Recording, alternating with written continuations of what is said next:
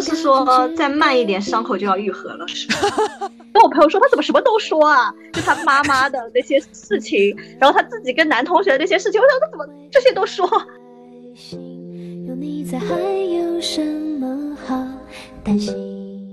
再怎么样。抓马那也是大 S 级的人生啊！其实我觉得你要怎么去审判他，就以一种比较高高在上的，觉得说我拿到大小 S 的牌，我就会打出什么样不一样的人生。那真的是我觉得未必，而且你也拿不到他那种牌。他你你看到的是他的牌很好，其实是他自己做出来的。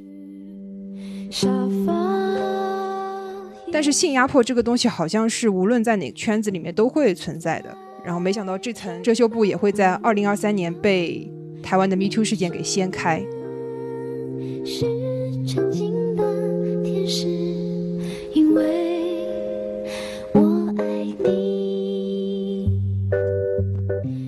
Hello，大家好，这里是完全没想到，我是主播江子，我是 Ella，我是老妮。啊，今天我们要讲的内容呢，相信大家在标面已经看到了。其实这个话题我经过了深思熟虑的，一开始准备，一开始是我准备对着黄子佼来一顿疯狂输出。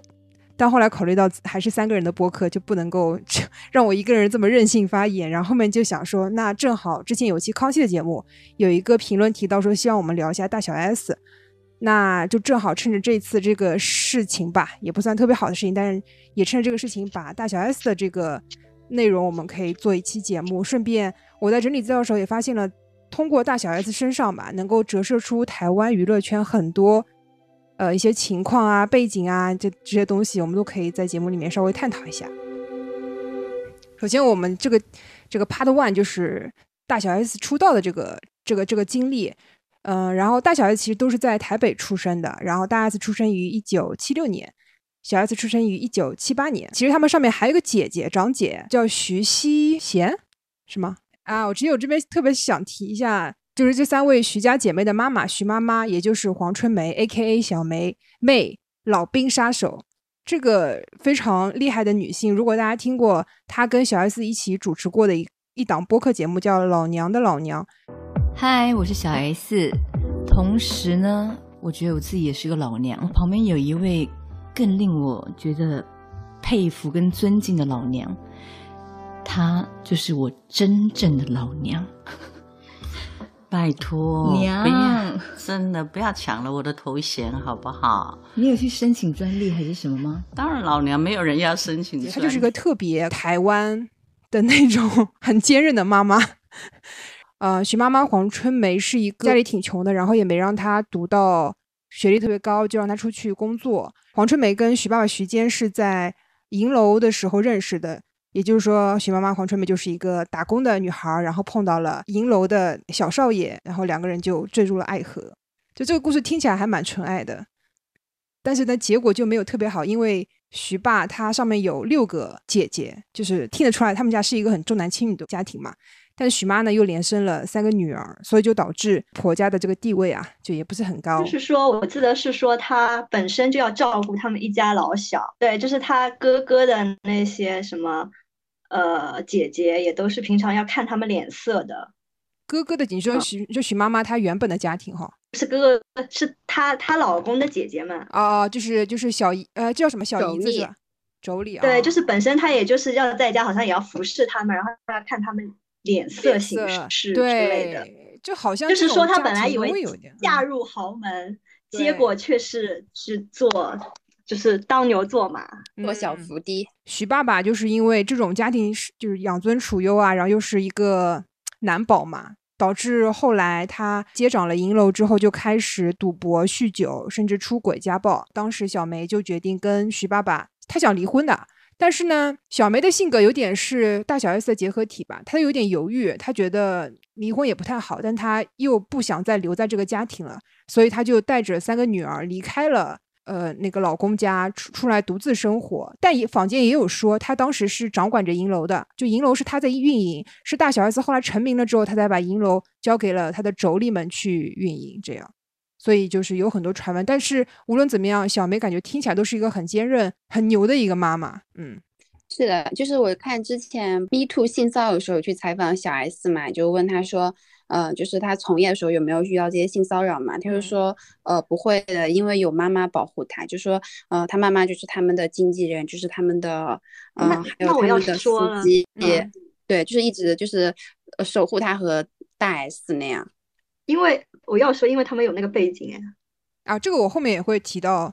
这个事情就是也有人说，但是小梅当时为了照顾大小 S，从事演艺圈，确实还特还特地用她的存款买了辆车，然后。去每天接送他们上下上下班嘛，因为他们是放了学之后才能去去工作的，然后工作地方有可能都是在那种特别偏的呃台南或者怎么着。就我觉得她两姐妹还是从她妈这里有很大的一个安全感吧，就是因为我觉得她们两个比起其他的那种台湾艺人还是挺肆无忌惮的，你知道，就是对，就是调侃调侃该调调侃那种权贵啊，或者是那种当红明星啊，就感觉老是有一种底气在。就我觉得就是他妈，我觉得他妈。也算是一个挺了不起的女性吧。我觉得你想想，我妈应该也是不会为了我的事业，就是卖掉全部身家，就每天跟着我跑 对，我是想都不敢想。你要是能成为大小 S，你妈也是愿意的。而且他妈的那个，对对对，是的，是的。以后他们能成为大小 S 嘛？就就这么愿意，就放手一搏，也有点赌博心理，有点好妈妈心理嘛。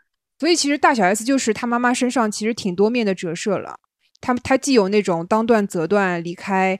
离开本来一个看起来挺好的家庭，出来带着三个女儿独自生活那种果断，但是呢，又一直拖着不离婚，就是又又想顾及这个情面，呃，维持这种表面的体面的这种俗辣的心，也一点有一点的那种感觉，所以就是对，就要有一个家庭，就还是要他们台湾那种，还是可能得嫁个人，然后有个家庭或者怎么样，贤妻良母吧，我不知道，嗯，有这种人设在，嗯，然后后来。差不多到零九年的时候，那个时候好像是徐爸他跟黑道欠了赌债吧，然后黑道找到了，嗯，大小 S 就大小就说，我可以帮你还，但是你要跟我妈离婚，然后当时就签了，呃，离婚协议，就是也就是说到二零零九年为止，他爸妈才真的完成离婚这件事儿，但其实我觉得。就是这种母亲好就好在，她会让你觉得其实人生没有那么多很重要的事情。所以后来像小 S 在播客里面提到说，她还会带着几个女儿去她爸爸那边，就是去跟她爸爸就是见面啊什么。而且我觉得他们还真的是比较，我补充点，他们还真比较厉害了。就是，嗯，小姐不吸地不是有一期是请那个，嗯，徐妈妈和那个王伟忠嘛，就他妈完全看不上，看上去不像那种七十多岁的人，对，就是。精神状态非常的饱满，然后还说他妈现在也在搞什么，类似于什么，对什么协会的会长啊，还挺看上去就是一个根本像闲不下来的一个老年人，你很难想象他现在七十多了，他可以为了是家庭很拼，他也可以为了自己的兴趣爱好很拼。是的，是的，嗯，然后说一下为什么大小 S 会进入演艺圈吧，因为当时跟着跟着小梅一起。边工作边读书的三姐妹，经历到了台湾娱乐圈那个完全腾飞的时代的，就包括一九八九年小虎队出道，呃，红遍了亚洲吧。后来因为是那个是那个苏有朋，他要读书是吧？然后就退出了小虎队，导致后面整个偶像市场有一点真空。恰逢九一年的时候，林志颖出道了。林志颖的母校就是华冈艺校，所以华冈艺校也从一个默默无闻的。就是普通学校一下进入了公众视野。据说当年林志颖，因为林志颖还在读书，他成名的时候还在读书，所以当年那个学校第二年的这个报考率就飙升十倍。有很多人想读这个学校。然后那个大 S 那个时候其实已经考上另外一所艺校了，叫做国光艺校。就是后来有一个国光帮帮忙那个节目，就是国光的那帮艺校里出来的人一起搞的。然后，但是呢，因为可能是因为林志颖吧，所以就决定从华。我记得好像是说，好像他跟学姐什么不开心还是什么。行，然后他就说，他就反正就就转学去那边，反正就跟小 S 一届。对，就是后来他们俩就变成同班同学了。然后当年这个我也是听说的，我也不确定。想让那个小梅屈服，让她转学，让她重新考学，就是还在那个马路上说你不让我考就跳车，也是当时就是在那个。呃，华冈成立了七仙女嘛，还有七仙女的仆人们什么的这些，九他们是差不多九四年的时候入的学。其实他们国中阶段呃拍过一些广告，就是在稍微有点名气了，所以九四年的时候就以以姐妹团的形式出道，然后那张专辑叫做《占领年轻》，然后当时的团名叫做 Doobie Doo 啊，就是名字取自于他们专辑的一首歌啦，叫 Doobie Doo 啊。但这个名字确实有点傻。谢谢哥那个组合不也叫这名字吗？杜比杜华叫修比杜啊，对吧？多的一个名字。对，就是宪哥呢，应该是先取的，然后他们可能就想蹭一下吧，这个流量就叫嘟比嘟啊。然后后来王志平就直接就就就是当时在那个节目里面就直接帮他们改名了，叫做那你们就叫 SOS 吧，叫 Sister of Su。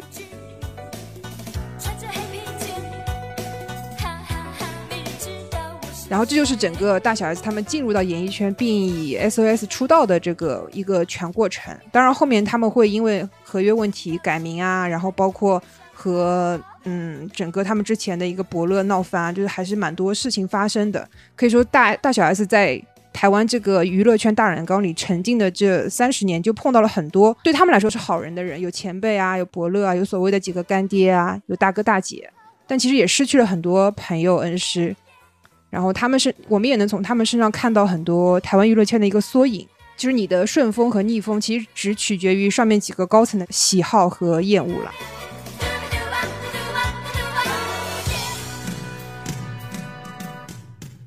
就我去找了一点大 S 的资料，我觉得他就是一个呃很聪明，然后就是总是能抓住第一波机遇的人。嗯嗯，很果断。比如说。嗯，我觉得他不止果断，就他眼光也很好。嗯，就比如说工作的眼光是吧？对对，就是工作的眼光很好，就是他总是能找准那个先机。呃，就比如说我不说他主持啊，你就说他，其实《流星花园》是第一部偶像剧，那个时候就找到了他。我觉得他是那种机遇，然后与眼光并存的人，他也就答应了。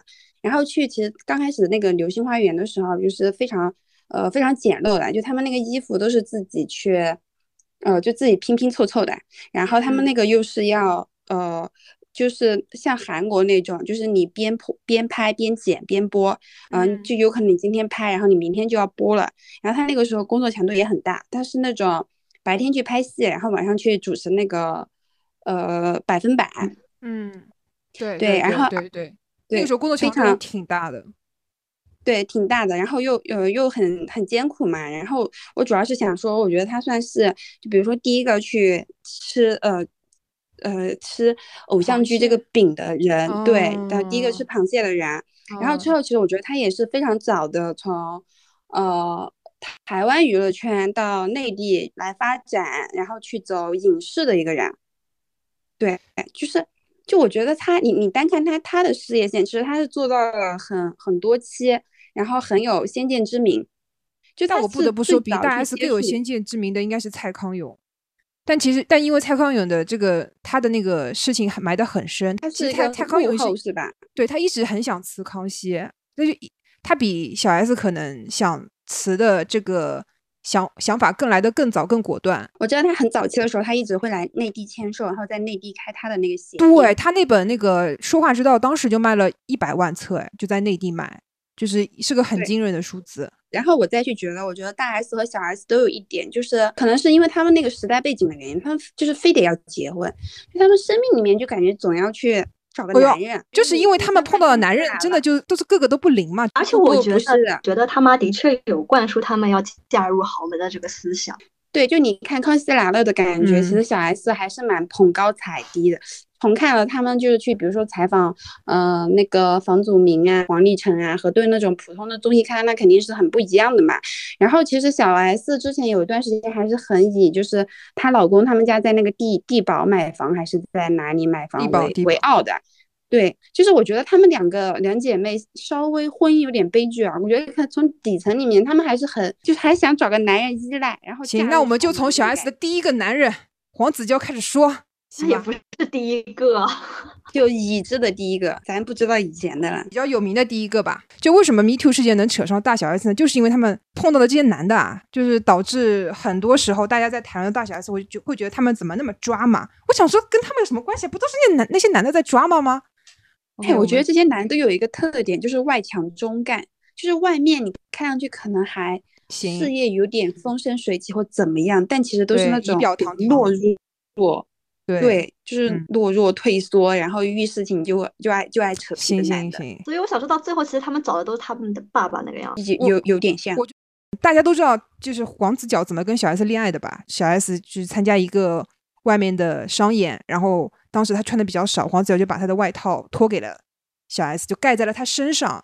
所以呢，小 S 觉得啊，怎么办？我好像有点心动。他姐姐就给他支招，说你就在在那件衣服上面夹张纸条，就是意思就是说我们还能再联系。然后就通过这件事情，他们俩就在一起，并且这段恋情持续了四年。就反正这感觉这些故事一听起来都还挺好的吧。但是呢，因为当时大小 S 的这个唱片约出了问题，他跟原公司的那个唱片约呃不顺利，然后他们的唱片约卖给一个日本公司，就想让让大小 S 去日本发展。那小梅怎么乐意？小梅说我们在台湾综艺发展的好好的，然后代言好好的，凭什么要去日本？就不同意嘛。あの姉シーンです。 はい。私たちは SOS とシストルフです。はい。あの现在可以自我介绍了。不要讲这种，我要发疯了，天哪！呃，大家好啦，我们这是传说中的什么？小 S 谈的死去活来的时候呢，大 S 其实也在谈恋爱，当时就跟那个她现在的老公鞠婧祎，因为库龙当时带着新专辑来台湾做宣传的时候，正好是去大小 S 主持的《约百分百》，所以后来就是恋爱了。 我觉我觉得这一段是能跟黄黄子佼所说的，他去台湾的时候被一个光头硬抱去哪里就是吸毒嘛，对，是韩国的时候，呃，韩国韩国的时候就对得上的，所以就很多人就觉得他们俩确实是吸毒了。所以你觉得还是他没有吗？哎，我跟你们说。我的感觉是什么呢？就是这个事情，就是黄子佼已经那么说了，然后呢，其实大 S 家的电费不是也很可疑嘛？就是每月要用六万人民币的电费嘛。嗯，呃，就咱就不说到底有没有，但就这个事情已经疑点重重了。但是呢，这个事情没有人去查。嗯，是你你们有看他当年那个新闻吗？就是一周一周刊那个。嗯，对，我有查到。嗯嗯，因为的确他们当时。告一周刊告的是妨害私密罪，哎，不是造谣是吧？不是造谣，但是他他现在的通稿写的就是什么还什么还了他们的清白，我一看这什么清白，根本没有说是造谣啊。嗯，就是我会觉得他们有一点就是在模糊焦点。好，那我们时间线再收束到咱们二零二三年的六月开始，当时山东的那一下蝴蝶翅膀就。可能和现在 台湾的咱们说的这个演艺圈的 Me Too 事件还扯上了一点关系。当然，台湾这个 Me Too 事件爆发了之后，不仅是娱乐圈啊，其他的大家可以自己去搜一下。然后呢，我要不要还是把这些被被踢爆的男艺人说一下？其实这时间线挺快的，就是六月十四日到六月二十日，就这一个礼拜，就发生了好多事。十四的时候是许许杰辉被他的学生跟。呃，演员同事吧，实名举报他性骚扰，然后六月十五日他就发声明退圈了。其实我对这个人没什么印象，然后我去看了，我有印象，我很震惊，因为他以前是那个全民大闷锅的嘛，然后他也上过康熙，而且是上的什么好好老公还是什么好好好爸爸、好老公吧，好女婿是什么是吧？因为他老婆小他十八岁还是什么的，对，然后是对，小他十八岁，就是关键那个是圈内人。大家投票都给他投第一名，都说他是好男人。然后我当时就就想说，哦，那他应该是吧。结果结果这次爆出来他是这样一个人，我就想说，那那他们演艺圈的人全都在演戏吗？还是怎么样？就他们私底下肯定知道他是怎么样的人的。对啊，对啊，是全部那一次演的超真，就是所有人都在那边说他就是个好好老公啊，好什么的。对，然后我就好震惊，我就想说啊。这么假的吗？台湾娱乐圈，而且许许杰辉去见他岳母嘛，他岳母比他大十岁而已。然后他岳母就说：“你这个面相啦，就是到了，就是现在不做坏事，未来有可能会做。”当时就是小小 S 也觉得他老了会做坏事，但下面的评论都说：“啊，他看起来是好人啊，什么什么的。”而且就圈内人也都在说他是好人啊，都说他面相也是好人脸，哎，这真不能想到我看不，我觉得他像那个。就是那个会算命的那个人，叫詹什么的张维忠啊，长得很不好啊。张维忠看起来就是 肾亏 奸奸人。他们两个在我这里是一档的。OK，啊，那可能许杰辉是光明版的张维忠吧？而且说不定张维忠倒是个人啊，言行合合一是吧？还是那个肖战的表演老师吗？Oh my god！你说谁啊？许许杰辉吗？对啊，他他有开班啊，开那个什么内地表演班，然后就是有。发会发一些什么以肖战为傲啊什么的。我不知道是肖战微博还是这个人的微博有他们就是一起吃饭啊。可是许杰辉他本人演戏吗？他应该有演话剧什么之类的吧？哦，我找到他和肖战的那段啊，就说。就是当时可能肖战去就找他学表演嘛，然后他还带来一瓶高高粱酒给肖战说：“你喝点吧，你现在表演需要放松。”然后肖战就喝了这个酒去演戏，然后还夸他说：“看你放松就演得很好，赶快把这个感受写下来。”肖战回去对着电脑敲键盘，敲着敲着就哭了。我不知道是粉丝写的还是哪个哪个博哪个。这听起来很离谱哎，不得不说，他是在《狼殿下》剧组里面担任肖战的表演老师。这个许杰辉一七年八月份的时候还艾特王大陆、李沁和肖战说探班啊，也有可能是因为王大陆是台湾艺人嘛，有可能就带了许杰辉一起，然后就一起教一下。然后说到下一位，就是六月十八号的时候，佑胜在。Facebook 也被曝性骚扰同事，这位我对他印象只有在一些戏剧的配角，是元气吗？哎，他在里面演了个配角，然后他被锤的当天下午，他就在 Facebook 道歉了。嗯，以前上节目的那种形象，还是感觉就是就是大家捧他，就是说他是帅哥啊什么，就感觉好像蛮吃香的。他是还行哎，长得就是在地帅哥，但是也真的做的那些行为就也很恶心。可其实那个时候六月十九号之前。很多小红书的台湾 IP 就一直在隐隐约约说什么明天会有大料，我心想还能有什么大料，能有能说什么大事啊？结果就出来黄子佼黄子佼这件事情。我觉得黄子佼这个也不算大料，是他爆的那些算对，也也是也是啦。我觉得他真的很神奇，嗯，就他被爆到他出来自己招认时间很短，就当天啊，就当天啊。当天都没有几个小时啊！他上午被曝，下午就拍摄嘛，拍影片承认嘛。拍视频，我就觉得好神奇，他怎么都就是正常人不是会冷静两天缓两天什么的吗？然后他就马上出来认了，然后就入了那种很轰动。哎，是不是台湾没有公关团队啊？就他们艺人都只有他们自己啊？因为你看，像内地，我们已经习惯，就是说等公关团队出来一个时辰嘛。内地的艺人本人他们是不会搞这种事的。不是，就是内地他艺人是等于一个商业帝国，台湾。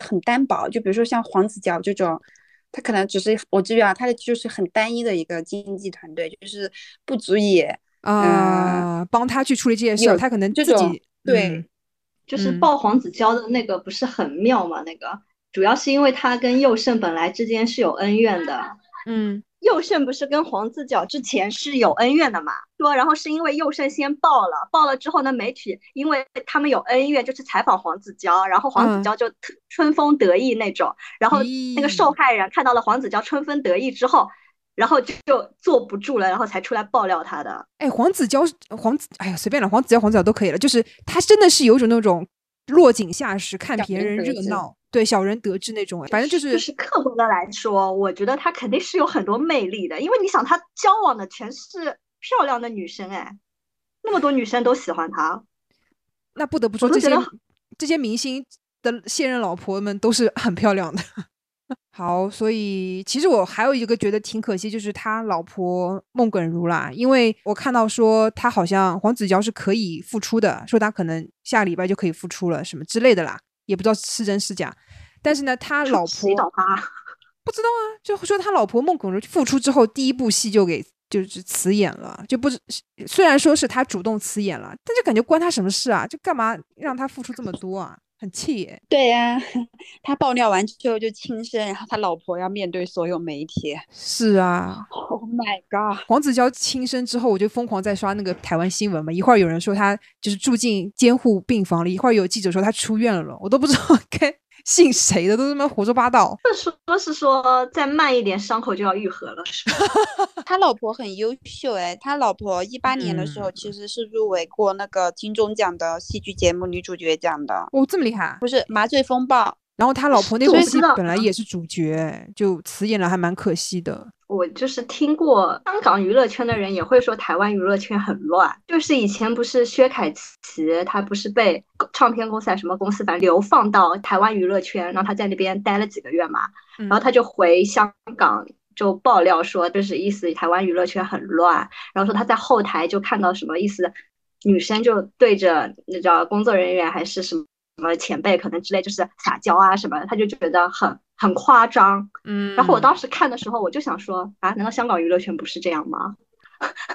我就觉得为什么他会这么震惊这件事情？咱们还是先把这个 Me Too 的说完。后来是同天十九号，NONO NONO 就是台湾的一个主持人，然后 NONO 就被曝了性骚扰，但 NONO 嘴巴很硬啦，他说他不记得了，毫无印象。但是呢，可能也是因为各种方面的压力吧，就二十一号还也是宣布了停止演艺工作，但并不清楚他是暂时停止还是就永远停止。我猜一个是暂时的。然后后面就是一个重磅的了，就是我们二十号网抖音网红耀乐，本名叫邱耀乐。呃，揭露了炎亚纶在他十六岁的时候，在非同意的情况下和他发生了性行为，并且进行了录像，后来导致了私密的影片的外流，而且他因为这件事也休学了三年。这件事我真的不是很吃惊，但是又觉得炎亚纶为什么要拍照，真的不懂。但我还是不太懂，嗯，就是这个风气，因为其实说他他说炎亚纶塌房，其实他上一次就已经很塌了，对，就是三三个男生一起说那个嘛？但是好像大家并没有觉得有怎么样，哎，真的，哎，这个我我要说一下，就是我我感觉上次啊，我我不知道，也有可能我接受的信息是不够全面，就我感觉上次他们可能他和三个人同时是炮友，就我觉得好像没有界定那么没有啊，是他出轨啊，男劈腿哦。但是我说实话，这一次我感觉他好像也还好，我觉得这次，然后很多人还是以一种开玩笑的口气。在看这件事情啊，没有哎，我觉得还蛮严重的哎，而且因为他之前已经有过这种先兆的事情发生了，所以导致他现在再出这个事，好像大家有点哦，就好吧，就这样吧。然后不是又扒出来什么耀乐他本人可能也有一些行为不端的部分，就导致这件事情往娱乐的方向发展了。就是汪东城就是工作遇遇到性骚扰嘛，但是我觉得就是这一次和上一次不一样哎，因为这一次最起码你看到那个炎亚纶要走。呃呃，就比如说去那个男的的那个发布会去向他道歉，然后那个男女男生的妈妈要向炎亚纶提出就是起诉或者是要报警，而且已经有相关部门的人要侦办这种这这这次的这个案件了。对，好像还挺严肃的，嗯，是很是上升到一个很严肃的一个公共我觉得，因为他上次他只是出轨嘛，约炮，然后你可能觉得就。嗯，成年间约炮可能还可以，但这次是涉及到未成年人，对，然后而且这次又有 Me Too 这个事情，还有就是这个男生就是自己站出来说，嗯，是自己就是，而且我觉得这个男生这次说的非常的严肃，和上次那两个不太一样。上次他的那个那三个俏皮的男只是呃 ins 上说一说还是怎么样，然后这个男现在这一次这个小男生是直接开发布会的，嗯，就是是哇，炎亚纶。就是去发布会，个人观感来说，我真觉得他又狠，然后又有点恶心。就他判定公众对他是有容忍度的，他才会做出去受害者的新闻发布会上道歉这件事情，对吧？你换成任何一个女性站出来举报一个男生怎么着，然后男的还敢去发布会，这绝对是被被喷死了。但就是因为炎亚纶他他这个身份的特殊性，他这个性取向和可能台湾对于。同性之间的感情的一些，还不是特别严肃认真的当成真正的异性恋的那种状态去认认定。嗯，我我觉得确实，他上一次事件是对他还是网友是有很多包容的，还是要看怎么侦办吧。因为毕竟有在走流程的话，以台湾现在这个状态，应该会给出一个最后的结果。嗯，不像我们有些时候会不了了之了。我有看到台湾他们有街头采访，说怎么看这件事情。嗯，我就觉得好扯，居然还有男生说觉得他意思觉得他态度很好，还专门跑到人家发布会去道歉。我想说，天呐，你在看什么？对，然后当然还有一些比较嗯正常的人就说觉得他就是人家开发布会，他为什么要去就是模糊焦点？他说是就是意思他去抢风头嘛。对啊，他为什么不自己办个记者会，要去别人的记者会啊？因为我反正 B 站时不时推我一些街头台湾民众的看法，因为台湾人真的还蛮敢讲的。对，有些我感觉只能存在在网络上的言论，他们都真的对他们当面都可以说出来，但是还蛮真实的。对对对，就是有些人我们只敢在互联网上就是评论的事情，他们真的可以。就是露脸的 说出来，对，而且就是有一些，我就感觉是会觉得他怎么会这样想啊？他而且他真的是这么想，他完全没有任何的，就是就是粉丝啊、滤镜什么的。反正我们也是很坦然的讲出来嘛，所以大家有什么想法也很坦然的在评论区跟我们友好的交流，好不好？回头看许杰辉、佑胜、黄子佼这三个人都算是比较走，现在走的都是爱妻，然后爱家庭人设吧，好像都是不容易被发现的人哎。你像赵哥这种，我都觉得乱玩，迟早的事吧。但是像这三个人被爆，最起码你得说出一些让大家信服的证据，大家才会相信，因为他们本身的形象都还可以嘛。嗯，但你说其实证据，其实他们也没有证据，只是他们口述，但是很多人出来。口述，然后就就锤了这件事情嘛，对吧？而且我觉得女生愿意牺牲自己的，不能不知道是能不能叫牺牲，就是用自己的人格担保啊，还蛮对，承受那么大的舆论压力，然后算以卵击石吧。嗯，对，因为还娱乐圈比起普通人还是有权势的。接下来这一趴，我就想稍微再细聊一下台湾娱乐圈这个东西，因为本来以为是一个很单纯的，sorry，很单纯、很很简单的一个圈子。但是查一查，发现它还是挺复杂的。台湾娱乐圈包括电视圈，他们整个历史挺短的。是一九六二年开始，台湾才有了第一个电视台。呃，内容比较单一，也没什么意思。但是当年还是有很多眷村的客家的那些人愿意去，为了进入电视圈、进入娱乐圈努力奋斗。然后当时的王伟忠考上了国立文化大学新闻系。当年还有个传闻说，因为眷村有个习惯，就是如果中间出了一个小孩能上大学，就全村人一起出钱让他去。然后王伟忠当时也是拿着全村给他集的钱去了台北读书。他真的是很聪明，是很早就去内地。搞节目啊，当策划啊，他最早是去东方电视台当的节目策划，可是去东方电视台没有眼光。当年，当年东方电视台还可以，你干嘛？你这个上海人？对呀，所以我我才很客观的说啊。那我我是江苏人，我就不敢说。东方电视台有一段时间还是可以的吧？王伟忠还是蛮厉害的，因为等于是他一手挖掘了大小 S 嘛。包括现在大小 S 看到伟忠哥，包括小梅看到伟忠哥，都是很感谢他的。然后这边我想给大家解锁一个新的人物，叫做葛富红。如果说大家对蔡徐坤有一点了解的话，其实葛福红呢也是蔡徐坤的经纪人来着呢。就王伟忠当时上了那大学之后，然后在国立大学的戏剧系跟一个学姐就认识，然后关系也挺好的。这个学姐呢毕业之后就进入了台湾的华视电视台。大家知道，在那个年代，一个女生想要在电视台这种都是男人。的地方混出头是很难的，所以葛福红呢，据说她有一个挺有势力的男朋友，后来也就把王伟忠一起拉进了华视策划节目。然后王伟忠进华视之后就搞了我猜嘛，但是我猜当时的问题就是大小 S 的这个经纪约在陈国兴手里面不太好弄，就王伟忠就拜托了他的学姐去求杨登辉，后来杨登辉就打了个电话。给陈国清就把这件事儿解决了，然后再联系到现在，呃，蔡徐坤的事儿，我觉得怎么说呢？这个葛福红真的挺厉害的。我正好大小 S 主持我猜的时候，然后蔡康永当年也凭借着真情指出这档节目啊，拿到了金钟奖的最佳对话奖。就这个也是一个很重要的节点，就完成了他自己职业的一次起飞。还有一个人就是吴宗宪啦，因为吴宗宪也是属于我们就是提到台湾综艺人不得不提的一个人吧。因为我印象中他一直都是有老婆的，但是呢，我也知道他跟陈孝萱谈恋爱的事情，所以呢，我有一段时间很迷惑的是，他到底是跟陈孝萱有孩子，还是说他有老婆，但是跟陈孝萱搞婚外情？当时他隐，他以前一直是说他。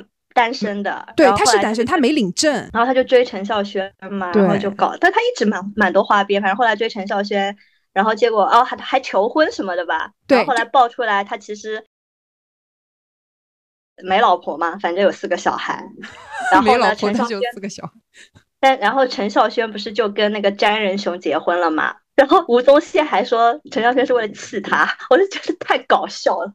当时那个詹仁雄跟陈孝轩在一起了，然后跟伟忠哥说：“伟忠哥，我谈恋爱了。”伟忠哥说：“哦，蛮好的，谁啊？”他说：“是孝轩啊。”伟忠哥说：“哪个孝轩啊？”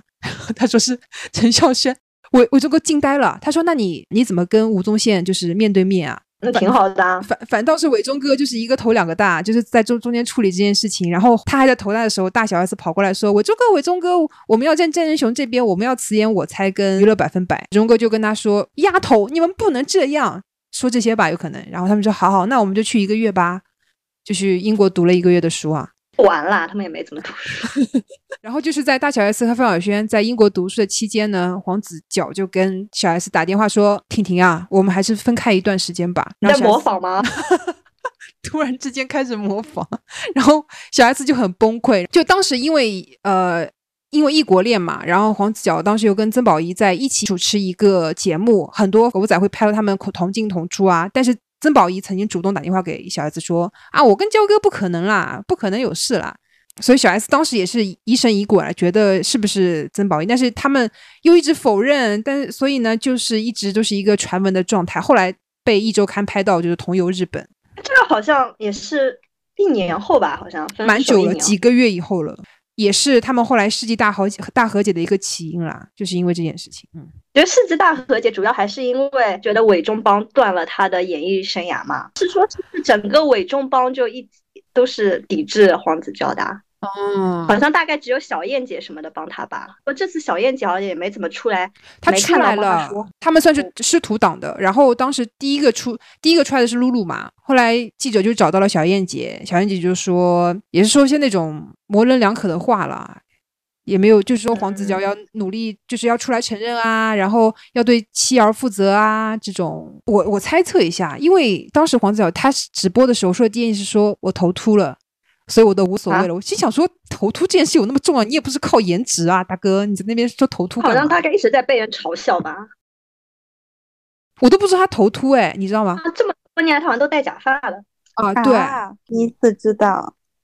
好，对，所以他可能很在乎，很突然。我当时。就是还回家还是看了一下那个那个视频，我都好震惊。我想，我就还跟我朋友说，他怎么什么都说啊？就他妈妈的那些事情，然后他自己跟男同学的那些事情，我想他怎么这些都说？他疯了呀！我当时我一第一个想法，他是不是喝酒了，喝醉了？再说回当年那段小 S 和黄晓恋情了，我会觉得其实小 S 这边也有点问题，因为当年他还是玩挺疯的，经常泡吧啊、纹身啊、打洞啊、彻夜不归啊，就这这种东西。其实黄子佼是挺不满的，也提过很多次，但是年轻嘛，他当时就也无所谓。后来就又异国，所以会分手也也也不意外吧。只是不知道出轨这件事是不是真的。Anyway，反正就现在他们是完全撕破脸了，也所谓的世纪大和解，也就是一种成年人的体面吧。嗯，哎，但我不知道你们记不记得，其实大 S 有一段时间他在，反正我不知道台湾怎么样，在内地的风评是很差的。就是什么时候啊？大概一零一零一一年左右。哎，是不是跟韩庚演那个大武生的时候啊？不是，应该就是跟安以轩，就他结婚跟安以轩有有有点那个，就安以轩说他什么开心的像注射了玻尿酸，嘴角都下不来那个时候。安以轩说大 S 啊，因为当时不是传言说是大 S 抢了安以轩的男朋友吗？哦，还是反正就说王小飞本来是要跟那个安以轩在一起啊什么的嘛，然后说 意思是大 S 通过安以轩认识了之后，就是把汪小菲那个那段时间，反正我就那段时间我就记得大 S 的，反正分评是很差的。因为我为什么记忆犹新，是因为那段时间我有一个同学，他就是他是很喜欢大 S 的，但那段时间大 S 的风评真的很差。但是他还是义无反顾的喜欢大 S，是我，所以我那段时间就印印象很深刻。对，就是你，我觉得大 S 粉丝很支持自己的偶像。然后聊完这些内容，其实大小 S 身上还发还有挺多故事可以聊的，包括之前老倪说的大 S 后面去演戏啊，跟各种各样的男艺人发生的故事啊，包括现在他的各种恋情，还是挺抓人眼球的。然后小 S 这边呢，也有像之后在康熙里面发生的各种各样的事情，也挺丰富的吧。我会就是把之前那些东西整理出来，也是希望大家能从大小 S 的人生经历，包括她妈妈的，包括她周围的一些朋友、恩师的经历，大概了解一下他们的这个姐妹的一个的的一个一个情况吧。好想问你，为什么这么爱他们？呃，就是。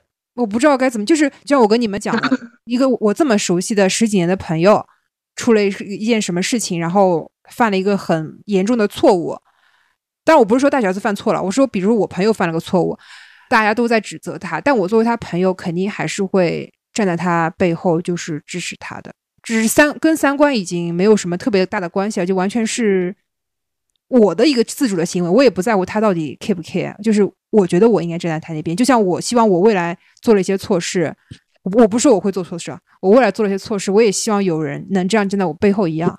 哎，可是我觉得明星就是跟朋友还是不太一样。那是了，那那所以我说是我个人的一个行为嘛，我也不不认为他们会把粉丝当成朋友了。而且我能理解为什么很多人都觉得他们有问题，就是毕竟是这么在这么一个混沌的时代成长出来的两个人，难道是两朵白莲花吗？对吧？就是无论怎么来看，他们身上肯定是有一些，就是可能性是会做错事，或者是做一些呃法律道德上不允许的事情的，有这个可能性。你也不能说他不可能，所以占可能和不可能的都有，是也是一件很正常的事情。所以我就想来来跟大家讨论一下，就为什么台湾能有这么多恶心的男人？台湾能爆这么多，反而不是证明比内地更更好哎？对啊，更好啊！对啊，我们太阳越大的地方，阴影越大，都不知道内地的阴影是哪里，看不到。我是觉得他们是因为像他们那些男艺人，就他们耳濡耳濡目染学到的都是一些很。很粗蛮的、很丛林法则的一些东西，就是我有钱了，我有权了，我有我有利益利了，我就可以用我手我手上这些东西去获得我想要获得的东西。他们会觉得这个东西就是一个交换。娱乐圈就是托关系，然后靠熟人，这种对一个工作的影响可能比我们普通人来说会更大的多得多。比如说那个刘宇宁啊，我说的事情是他自己说的，就他当时是去他演一个戏是。就是靠自己的熟人推荐的，然后他演完之后呢，导演觉得他很好，又再给他介绍了下一部戏。讲就娱乐圈这种人传现象，我觉得会反正比我们普通人工作当中遇到的多。娱乐圈他们的权力是很集中的，那集中的权力就对，就意味着他有极度的压迫。因为你想进入，你想进去分一杯羹，那你就要跟那些有权益的人进行交换。你能交换什么呢？对吧？蔡康永可以用他的家世。获得那些东西，但是如果你只是一个没有任何背景的人，特别是还是个长得挺漂亮的小姑娘，你进这个娱乐圈，那你能交换的东西就很少了。对，所以他们就会觉得，像之前那个许杰辉，为什么大家都认可他是个好男人？可能在大家看来，或许他有一些瑕，所谓的引号的瑕疵，但是总的来说，你他还是个好人。大家都会很默认的去维护你所营造这个人设，对，因为没没有一个人是干净的嘛。是的，然后可能我比较喜欢大小 S，就是因为他们身上至少还保留着人的一种真真实吧。像小 S，她在节目上，她看到不爽的男明星就会说：“你不要这样，就不要这样对女生。”我做一个爱看康熙的。就是我，就其实我还也蛮想问你，就是你为什么会对他们有这么深的情感连接？你就说比较像你的朋友嘛？给我给我的感觉啊，就是圈外人就看这个事情，已经觉得肯百分之九十九就已经是这个事情了，然后他的粉丝还在那边什么，就是还在相信哥哥那种感觉，你懂吗？就是你看，比如说像那个 Jennie 跟那个 BTS 那谁谈恋爱，就是粉丝还相信他们肯定没谈，但已经这么多照片都证明了的那种感觉。哦，我觉得。我觉得这个可能两种心理啊，我猜，嗯，就是就是可能小大小 S 他在家开银趴或者这种东西，就是也不是小也不是江子的那个雷点，我我觉得我不知道他没有上升到一个，比如说什么猥亵小男孩，你肯定也就发疯了，但也没到这种程度，你知道？我我我觉得他们没有开银趴，他们可能开了，可能开了，可能就是。很难说，但是嗯，这些捕风捉影的事情都还没有上升到一个，呃，就完全划清底线的一个地方。我觉得，嗯，我所以我在想，他们的我对他们的底线可能就是，可能犯法吧？可能，对啊，可能就是犯法。对啊，就比如说大 S，她去和那个具俊表。再怎么样抓，表是谁啊？具俊 晔，花样男，那个光头。再怎么样抓嘛，那也是大 S 级的人生啊。其实我觉得互联网也没。哎，对哦，我觉得你说这个有道理。就再怎么搞，也是他们自己的人生啊。你要怎么去审判他？就以一种比较高高在上的，觉得说我拿到大小 S 的牌，我就会打出什么样不一样的人生？那真的是我觉得未必，而且你也拿不到他那种牌。他你你看到的是他的牌很好，其实是他自己做出来的。我觉得，我觉得说实话，路人也真的没有那么，我觉得没有那么在意这个事情的真相到底是什么。吵到后面，他们已经不在乎大小了他们在乎的是我要赢，我要战，我要战胜你的观点。所以就是你们不要跟他们吵啊。OK OK OK，不吵不吵。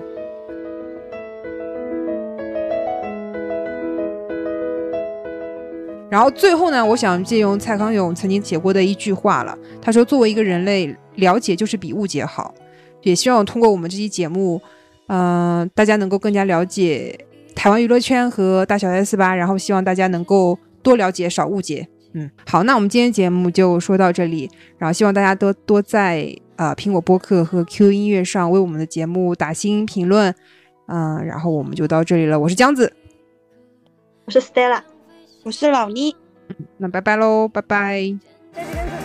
新年快乐。而在新的一年呢，当然要祝福大家身体健康，这是最重要的事情。财源滚滚来。是，那大家加油哦。龙马精神。是是是。那些还飞翔着